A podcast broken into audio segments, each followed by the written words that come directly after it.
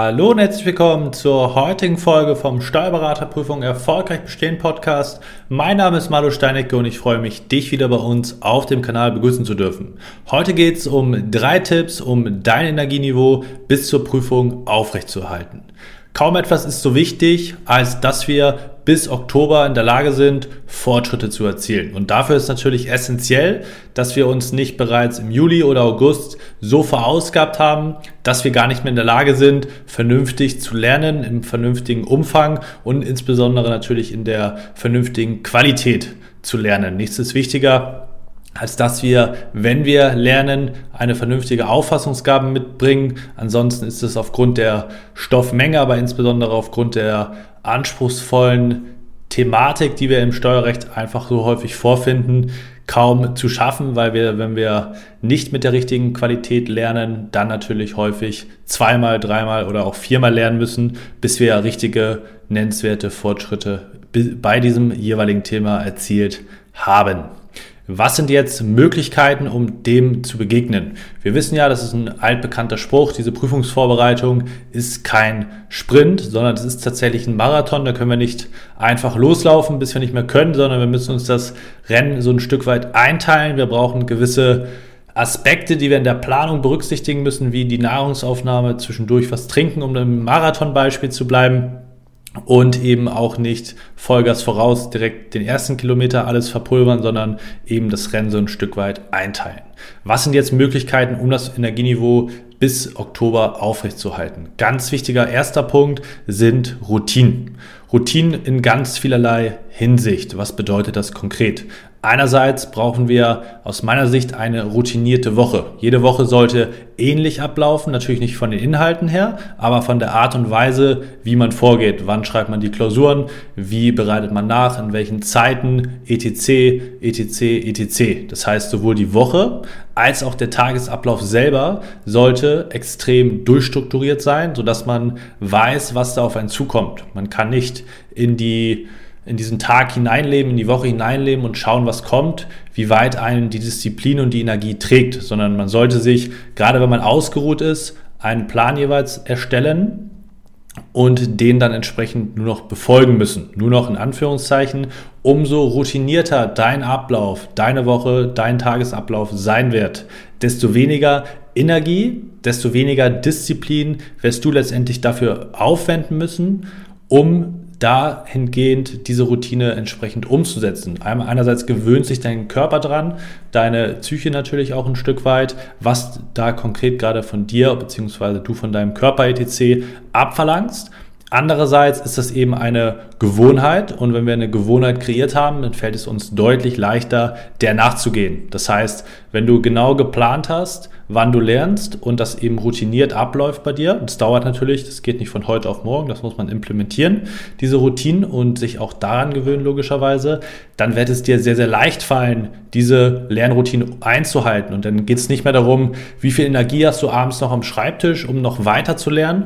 Im Sinne von, ich bin ganz eisern, ich mache ganz viel, viel bringt viel. Das ist natürlich totaler Quatsch, muss man ganz klar auch so deutlich sagen das viel, viel bringen würde beim Lernen. Es gibt einfach gewisse Aufnahmekapazitäten und auch da macht es eben keinen Sinn, einfach von morgens bis abends am Schreibtisch zu sitzen. Und dann braucht man eben auch kein schlechtes Gewissen haben, wenn man seinen Tagesablauf so eingehalten hat wie vorher geplant.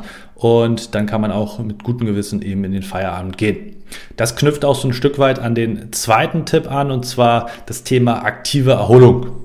Die wenigsten, gerade im Erstversuch, gönnen sich überhaupt derlei Pausen, von denen man überhaupt sagen kann, dass es als Pause bezeichnet werden kann. Sowas wie freie Tage, paar freie Tage am Stück oder eben auch freie Zeiten innerhalb eines Tages sind bei vielen tatsächlich tabu.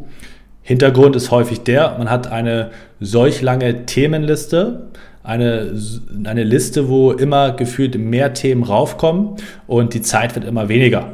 Und jetzt gehen die meisten einher und sagen, okay, ich muss irgendwie gegen diese Themenliste anarbeiten. Was macht man? Man geht einher und sagt, okay, eigentlich habe ich einen freien Tag geplant, jetzt nehme ich den freien Tag und hole das auf, was ich nicht geschafft habe, was, ich, was neu dazugekommen ist und will jetzt sozusagen diese Liste kleiner machen.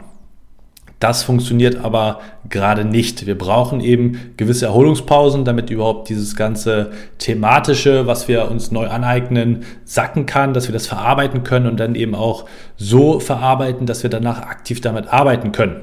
Weil im Steuerrecht, in den Steuerberaterklausuren kommt es eben extrem stark darauf an, nicht was wir sozusagen mal gehört haben, was wir sozusagen oberflächlich wiedergeben können, sondern es geht da primär darum, dass wir in der Lage sind, Sachen zu abstrahieren, auf andere Sachverhalte, auf ähnliche Konstellationen anzuwenden, umzusetzen und zu abstrahieren, wie ich eben schon sagte.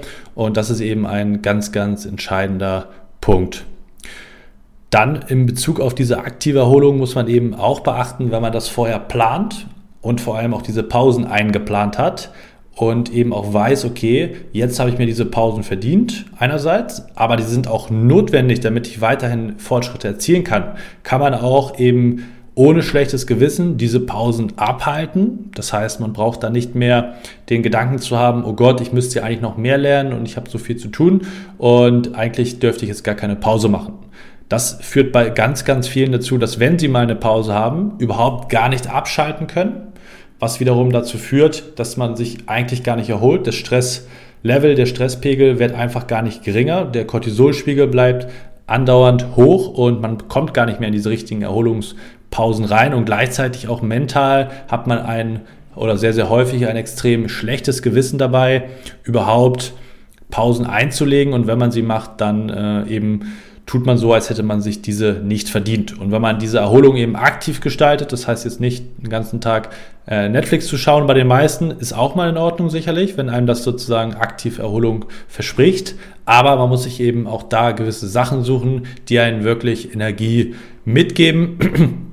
Energie wiedergeben und so eben auch den Energiespeicher in so kurzer Zeit, wie die Pausen nun mal nur sein können, da auch zurückgeben und man eben dann gestärkt aus dieser Pause hervorgeht, um dann wieder voll anzugreifen, weil ansonsten ist man häufig, wenn man diese Pausen nicht einlegt, eben sehr, sehr häufig in dieser Abwärtsspirale drin, dass man zwar viel macht, aber die Energie wird immer weniger, man ist in diesem Negativkreislauf drin und wenn man den nicht unterbrochen bekommt, dann wird die Qualität eben von Woche zu Woche schlechter und das ist natürlich immens schädlich für unseren Prüfungserfolg dann im Oktober, weil wir dann die Zeit, die Wochen, die noch verbleiben, Schreiben einfach überhaupt nicht mehr effektiv zur Vorbereitung, zur qualitativen Vorbereitung nutzen können.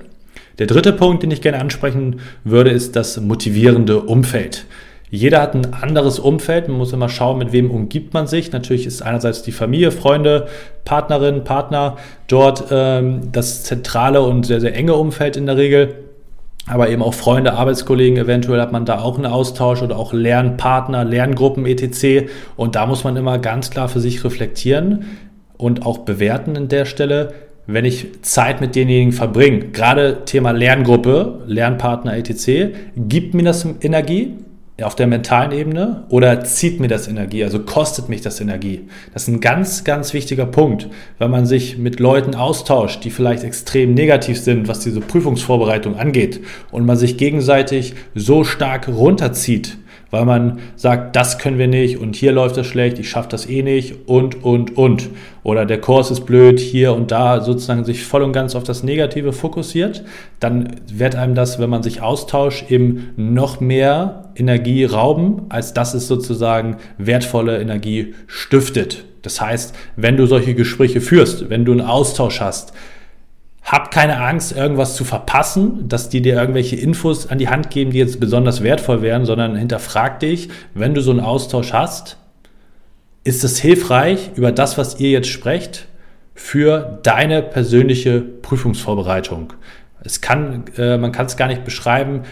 Gespräche mit anderen Personen können solche krassen, auf gut Deutsch gesagt, Auswirkungen haben auf dein Energieniveau. Und das wird eben von ganz, ganz vielen unterschätzt, gerade in der Vorbereitung, weil man denkt, okay, ich könnte hier irgendwas verpassen, wenn ich an diesem oder jenem Austausch nicht beteiligt bin. Aber häufig ist das eher der Gegen das Gegenteil der Fall. Es kostet einem Energie, es kostet einen Fokus, es verunsichert einen, der Stresspegel steigt noch weiter an, was wiederum kontraproduktiv für die Lernfortschritte ist. Und da muss man dann ganz klar einen Strich drunter ziehen und sagen, okay, das funktioniert so für mich persönlich nicht und ich muss andere Wege gehen. sei mutig, andere Wege zu gehen, sei mutig, dich auch abzukapseln, auch wenn das Freunde sind, auch wenn das bestehende Lerngruppen sind, etc. Du musst an deinen Prüfungserfolg denken und für diesen Zeitraum bis zur Prüfung solltest du eben nur soziale Kontakte pflegen, insbesondere die dir eben gut tun. Und alles, was dir nicht gut tut, musst du darüber hinaus natürlich auch generell überdenken. Aber insbesondere in Bezug auf deinen Prüfungserfolg ist das von immenser Bedeutung für den Erfolg, für deinen Erfolg. Und deswegen die Frage an dich, wie ist es bei dir? Wie würdest du dein Umfeld einordnen, charakterisieren. Gibt es dir Energie? Kostet es dich Energie? Auch wenn du in den Kursen drin bist, wenn du dich mit Freunden, mit Familie etc. unterhältst über die Prüfung. Und all das, was sozusagen schlecht ist, was weniger hilfreich ist, solltest du möglichst gen Null reduzieren, weil es eben auf ganz viele Kleinigkeiten ankommt. Und wenn du ein Problem hast mit deinem Energieniveau, merkst, okay, der Tank ist so ziemlich leer jetzt Ende Juli, Anfang August, dann solltest du auf jeden Fall zusehen, da eine Veränderung, einen Switch reinzubekommen und dich voll und ganz mit Scheuklappen auf den Oktober fokussieren. Das zu den drei Tipps. Vielen Dank, dass du mit dabei gewesen bist. Wenn du aktuell in deiner Prüfungsvorbereitung stecken solltest und Fragen haben zu deiner Vorbereitung, wie Themen zum Energieniveau, fachlicher Support, fachlicher Input, Lernstrategien, all das, was sozusagen auch mit der Umsetzung des Lernplans und auch im Lernplan selber zu tun hat. Da bist du natürlich herzlich eingeladen, dich einmal bei uns zu melden. Dann schauen wir, ob wir dir bei deiner Prüfungsvorbereitung noch den letzten Schub geben können. Melde dich dafür einfach mal auf www.esh-examenscoaching.de und dann freuen wir mal mit dir ins Gespräch zu kommen und zu schauen, okay, wie funktioniert gerade deine Vorbereitung? Macht das Sinn, was du dir da gerade überlegt hast oder den Sachen, denen du gerade nachgehst? Ist das sinnvoll im Allgemeinen? Bringt dich das weiter? Und dann freuen wir uns eben aus, aus den, auf den Austausch und vor allem dich dann auch persönlich kennenlernen zu dürfen. Wir sehen uns oder hören uns in der nächsten Folge wieder. Bis dahin, dein Malo.